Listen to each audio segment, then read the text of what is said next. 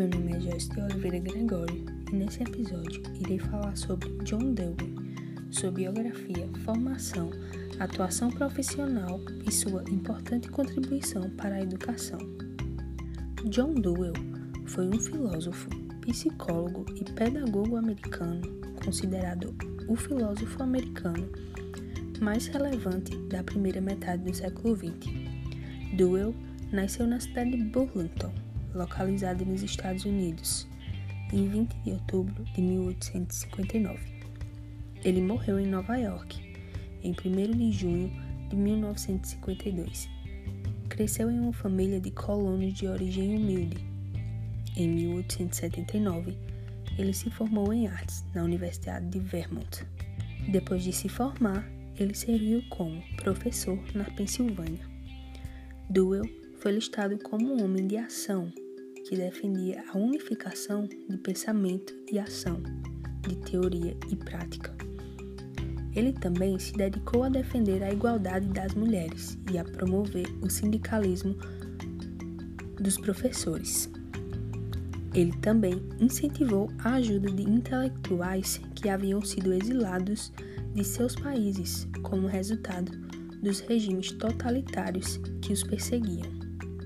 O filósofo foi um dos personagens que mais influenciou o desenvolvimento do progressivismo pedagógico, sendo bastante original, perspicaz e muito influente nos Estados Unidos. Depois de obter seu doutorado, Duell começou sua carreira como professor na Universidade de Michigan, onde lecionou entre 1884 e 1888 e também foi diretor do departamento de filosofia. Duell conheceu sua primeira esposa enquanto ainda morava em Michigan. O nome dela era Alice Shipman e ela foi uma de suas alunas, que chegou à faculdade depois de passar anos como professora em várias escolas de Michigan. Alice foi uma das grandes influências na orientação de Dewey para a formação de ideias pedagógicas. Posteriormente, Duell atuou como professor na Universidade de Minnesota e na Universidade de Chicago.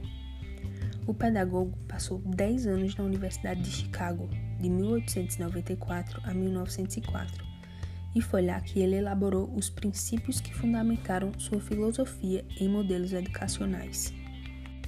Duell começou a se interessar por teoria e práticas educacionais desde que estava em Chicago foi na escola experimental que ele criou na mesma universidade quando começou a contrastar os princípios educacionais. O pedagogo concebeu a escola como um espaço para a produção e reflexão das experiências relevantes da vida social. Foi isso, segundo ele, que permitiu o desenvolvimento de uma cidadania plena. John Dewey achava que o que era oferecido no sistema educacional de sua época não era suficiente para fornecer uma preparação adequada que caberia à vida em uma sociedade democrática. Dizia que a educação é um processo social, é desenvolvimento. Não é a preparação para a vida, é a própria vida. Por isso, o chamado método experimental de sua pedagogia se baseou em uma educação que marcou a relevância de fatores como habilidades individuais iniciativa e empreendedorismo. Duell é considerado responsável pela corrente filosófica conhecida como pragmatismo, onde as ideias ensinadas na escola só têm importância se servirem para resolver, resolver problemas reais.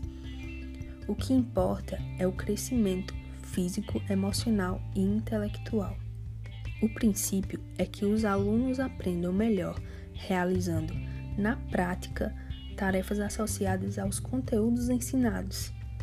Passam a ser valorizadas no currículo atividades manuais e criativas, e as crianças passarão a ser estimuladas a experimentar e pensar por si mesmas.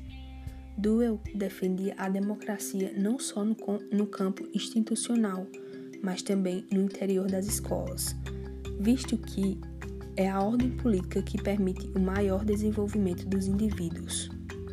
Entre suas obras se destacam The School and Society e Experience and Education.